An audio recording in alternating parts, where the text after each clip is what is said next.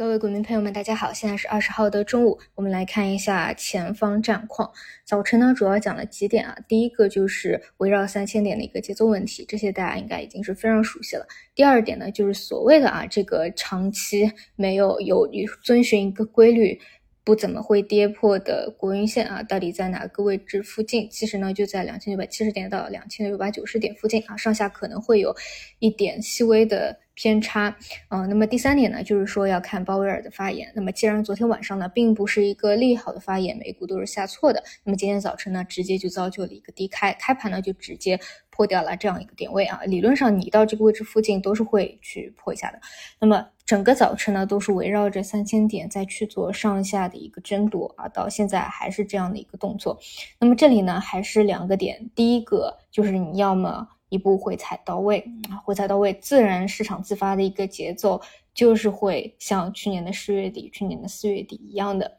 啊。第二个呢，就是看有没有平准的资金。去打去捞的这样一个动作，但截止到现在都是没有的。那么今天早晨这样的一个反弹，主要是往哪些方向呢？其实是些老赛道，呃，就是有新能源方向的，也有房地产方向的。这些呢，大家都可以理解，就是呃，到现在这个时期啊，它不是那种真正意义上就是非常高速增长的，或者景气性非常强的，在它的一个产业发展最如日中天的一个时候。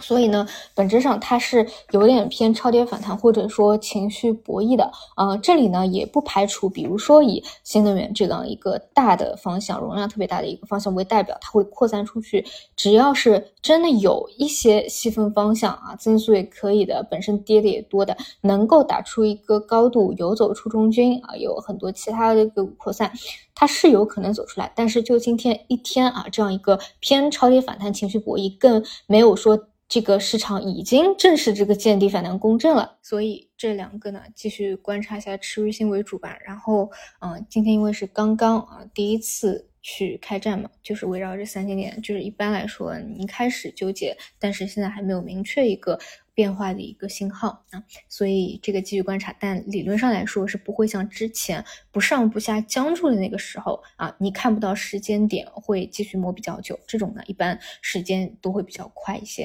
啊，所以其实呢，任何东西它都是一个周期轮回啊，无论是什么政治局势啊，打仗与否也好，还是经济周期本身也好啊，本身市场自己它都有自己的一个周期规律，我是比较信这一点的。好的，这个就是上午的一个战况，后面就再探再报吧。那我们就今天下午再见。